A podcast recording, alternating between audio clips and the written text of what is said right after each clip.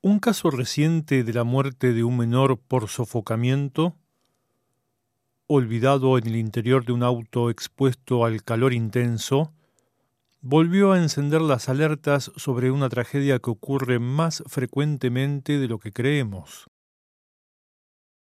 La Sociedad Canadiense de Pediatría advirtió sobre el fenómeno y publicó una serie de recomendaciones que, por medio de pasos sencillos, pueden ayudar a evitar el drama de un menor muerto por olvido.